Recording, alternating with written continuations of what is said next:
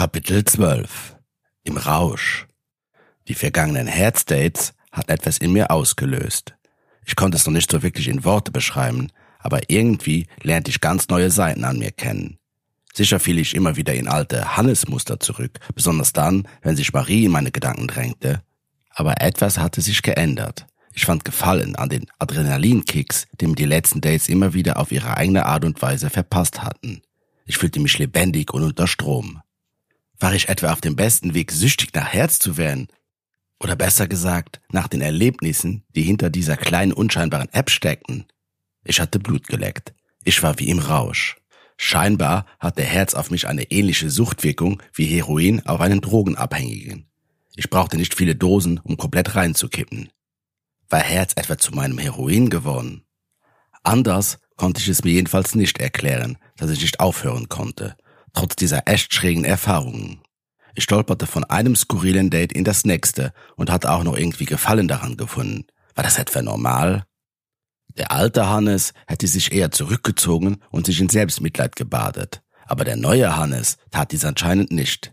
Ich fühlte mich wie in einem Rausch. Und mein Bergziegen-Tattoo war mit dabei. Es war so, als stachelte es mich sogar an. Die Bergziege sah mich auffordernd an mit ihrem lässigen, aber doch selbstsicheren Gehabe. Sie flüsterte mir zu.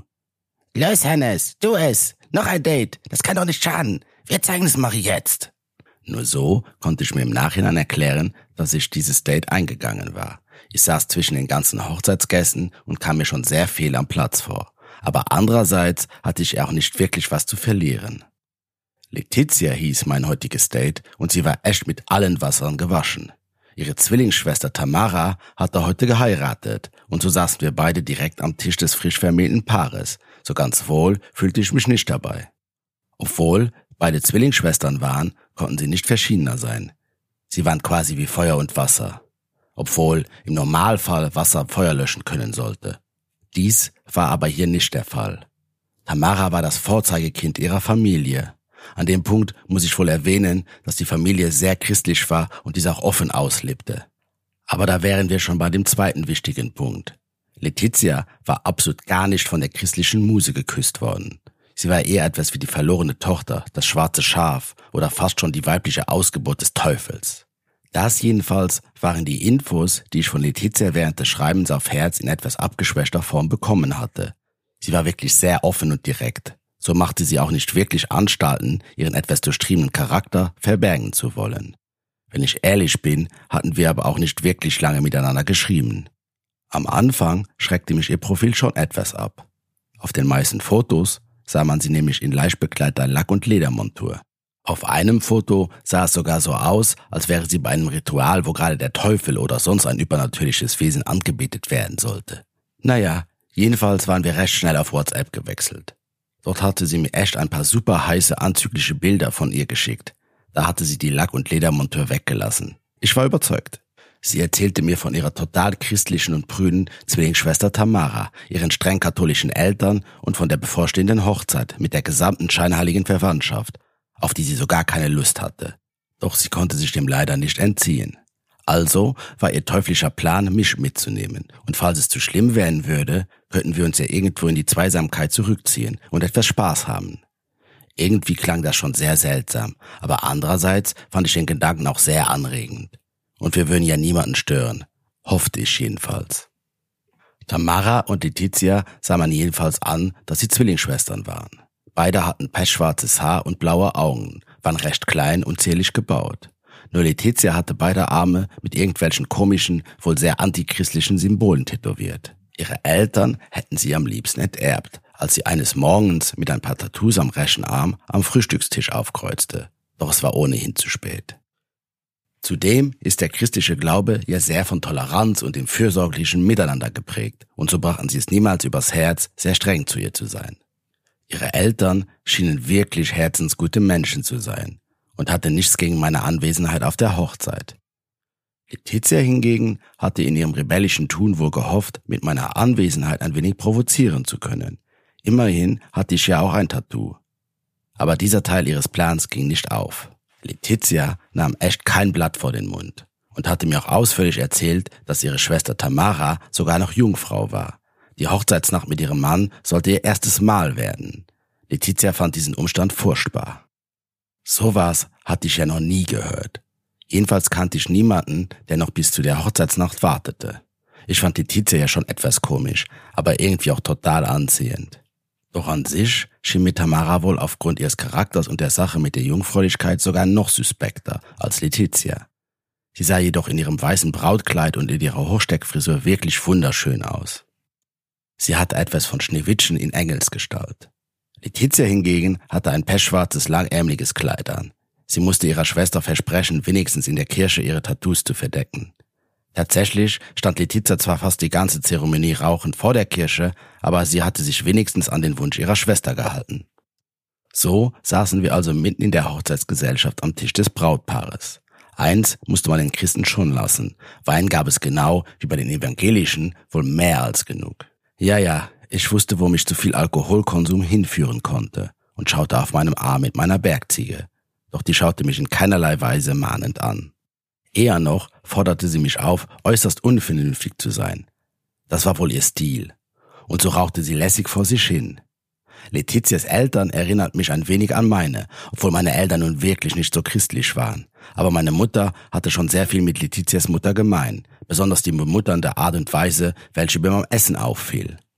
Dieser Umstand stärkte in mir wohl auch den kleinen rebellischen Hannes, der sich in den letzten Tagen und Wochen entwickelt hatte. Während des Essens spürte ich immer wieder eine Hand zwischen meinen Beinen. Am Anfang erschrak ich noch, aber dann sah ich aus dem Augenwinkel Letizias grinsendes Gesicht. Ihr Grinsen hatte wahrlich etwas sehr Teuflisches und gleichzeitig total Verruchtes. Das machte mich an. Das Restaurant, in dem die Hochzeitsfeier stattfand, gehörte zu einem Hotel und die meisten Gäste hatten sich ein Zimmer genommen. Letizia wohnte nicht direkt in der Stadt und so hatten sie, ihre Schwester mitsamt Ehegatten und ihre Eltern jeweils ein Zimmer direkt im Hotel. Das war praktisch, weil im Bedarfsfall hatten wir so einen guten Ort, um uns zurückziehen zu können. Ich versuchte, so gut es ging, mich hin und wieder mit ein paar Sätzen in die Diskussionen und Themen, die an unserem Tisch vorherrschen, einzubringen. Aber jedes Mal, wenn ich mehr als zwei Sätze gesagt hatte, spürte ich wieder Letizias Hand zwischen meinen Oberschenkeln. Das Denken fiel mir immer schwerer und es lag nicht nur am Wein. Also sagte ich irgendwann gar nichts mehr. So saßen Letizia und ich schweigend inmitten der sehr trinkwilligen Hochzeitsgesellschaft. Es war spät geworden, und so langsam verabschiedeten sich auch die meisten Gäste nach und nach in ihre Hotelzimmer oder fuhren in Zickzacklinie nach Hause. Die Braut machte nochmal eine letzte Runde und verabschiedete sich von jedem Gast persönlich. Sie schien wirklich sehr gut erzogen zu sein. Dann war auch sie verschwunden. An unserem Tisch saßen noch der Bräutigam, Letizia, ich zwei Onkel und eine Tante. Der Bräutigam machte auch den Anschein, dass er seiner Braut gerne folgen würde. Doch die übrig gebliebenen Gäste wollten ihn noch nicht aus der Pflicht des Gastgebers entlassen. So blieb er artig sitzen und alle tranken weiter. Ich wurde so langsam unruhig. Ich flüsterte Letizia, die wieder ihre Hand zwischen meinen Oberschenkeln hatte, zu, dass wir vielleicht auch so langsam nach oben gehen sollten. Sie fand es sehr lustig, mich so auf die Folter zu spannen, aber willigte dann doch ein. Sie meinte, ich sollte noch zehn Minuten hier unten warten. Sie würde schon hochgehen und hätte noch eine Überraschung für mich, die sie vorbereiten müsste. Dann verschwand sie. Ich trank noch ein Glas Wein und als die zehn Minuten um waren, folgte ich ihr unauffällig. Aber in welchem Zimmer war sie eigentlich? Ich schrieb ihr eine Nachricht und sie antwortete. Sie hätte Zimmer 8 im zweiten Stock. Ich sollte einfach reinkommen und hinter mir abschließen. Ihre Anweisung lautete, dass ich auf gar keinen Fall das Licht anmachen durfte und sofort schnurstracks einfach zu ihr ins Bett kommen sollte. Ansonsten könnte ich die Überraschung verderben. Etwas mulmig war mir schon zumute, dass ich im Dunkeln zu einer vermeintlichen Satanistin ins Zimmer schleichen sollte. Aber es war ja immerhin einem Hotel. So viel konnte schon nicht passieren, oder? Ich war schon sehr gut angetrunken. Das war ja in letzter Zeit wirklich nichts Neues bei mir. Da ich den ganzen Abend gesessen hatte, merkte ich erst jetzt, wie betrunken ich war. Mir war leicht schwindlig und ich sah manchmal Dinge doppelt. Aber Gott sei Dank war das Hotel ja nicht groß. Das Zimmer sollte ich schon noch finden. Ich schwankte los. Es war dunkel im Zimmer und ich sah so gut wie nichts. Ich konnte nur hinten im Raum ein großes Bett erkennen und die Silhouette von Letizia. Wortlos näherte ich mich ihr. Sie lag mit dem Rücken zu mir gewandt und sagte nichts. War das etwa Teil des Spiels oder war sie einfach nur eingeschlafen, weil sie auch so betrunken war? Ich war mir nicht ganz sicher, was ich tun sollte. Aber da sie bis auf die Unterwäsche nackt war, beschloss ich mich auch auszuziehen. Dann legte ich mich hinter sie und schmiegte mich an ihren Körper. Sie erwiderte mein Ankuscheln, indem sie ihren Hintern fest gegen mich presste. Ich war total erregt. Daran hatten auch Letizias Berührungen während der Feier ihren Anteil. Aber nun konnte ich mich ja endlich ungestört hingeben. Ich musste mich nicht mehr zurückhalten. Vorsichtig schob ich ihre Unterhose etwas nach unten. Sie sagte zwar nichts, aber ihre Bewegungen waren wohl eindeutig. Also fuhr ich fort. Es fühlte sich gut an. Doch sie stieß ein leichtes, schmerzverzerrtes Uff aus. Ich sprach mein Schweigen. Alles gut bei dir, Letizia? Ich habe schon den ganzen Abend auf diesen Moment gewartet. Letizia sprang auf und schrie. Was zum Teufel machst du hier? Bist du wahnsinnig? Dann ging das Licht an und die Tür schlug krachend auf. Vor mir stand nicht Letizia, sondern ihre Schwester Tamara. Jetzt sah ich das Brautkleid, was neben dem Bett auf einem Sessel lag, und ihr Mann sprintete zum Bett. Er packte mich mit einem Ringergriff und hielt mich fest. Was hast du perversling mit meiner Frau gemacht? Ich rufe die Polizei! Ich war sprachlos und bekam durch den festen Griff eh keine Luft mehr. Zu allem Überdruss kamen durch die weit geöffnete Tür jetzt auch noch Letizias Eltern und mehrere aufgebrachte Hochzeitsgäste herein. Es brach Hektik aus. Mir hing meine Unterhose unter den Knien und ich konnte sie auch nicht hochziehen.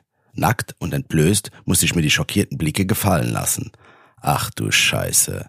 Wo hatte ich mich denn jetzt wieder hineinmanövriert? Hatte ich etwa ohne zu wissen Letizias Schwester in ihrer Hochzeitsnacht entjungfert? Das würde mir wohl kein Gott der Welt verzeihen. Letizia hatte mittlerweile auch die Tumulte auf dem Gang gehört und sich ins Zimmer gekämpft. Sie war in ihrer heißen Lack- und Ledermontur gekleidet, die ich von ein paar Fotos kannte. Ah, das sollte also meine Überraschung sein, nicht das hier. Aber die Peitsche in ihrer linken Hand machte mir schon etwas Angst. Und ich, Idiot, hatte mich im Zimmer geehrt und die komplette Hochzeitsnacht vermasselt. Endlich bekam ich etwas besser Luft, da sich der Griff etwas lockerte und ich stammelte. Äh, äh, Entschuldigung, äh, Tamara, äh, Letizia, äh, falsches Zimmer. Ach du Scheiße, ach, ich bin so ein Trottel. Letizia stieß den Bräutigam weg. Er ließ mich los. Sie packte mich am Arm und zog mich aus dem Zimmer. Die Braut weinte. Der Bräutigam versuchte sie zu trösten, und alle anderen schauten uns entsetzt an, als ich splitterfasernackt von Letizia in ihrer doch speziellen Bekleidung aus dem Zimmer des Brautpaares gezogen wurde. Mein Heroin hatte wieder zugeschlagen, und spätestens da hätte mir bewusst werden müssen, dass ich süchtig war und Herz absolut nicht gesund für mich war. Jedenfalls nicht in der naiven und offenen Art und Weise, wie ich an meine Dates ranging.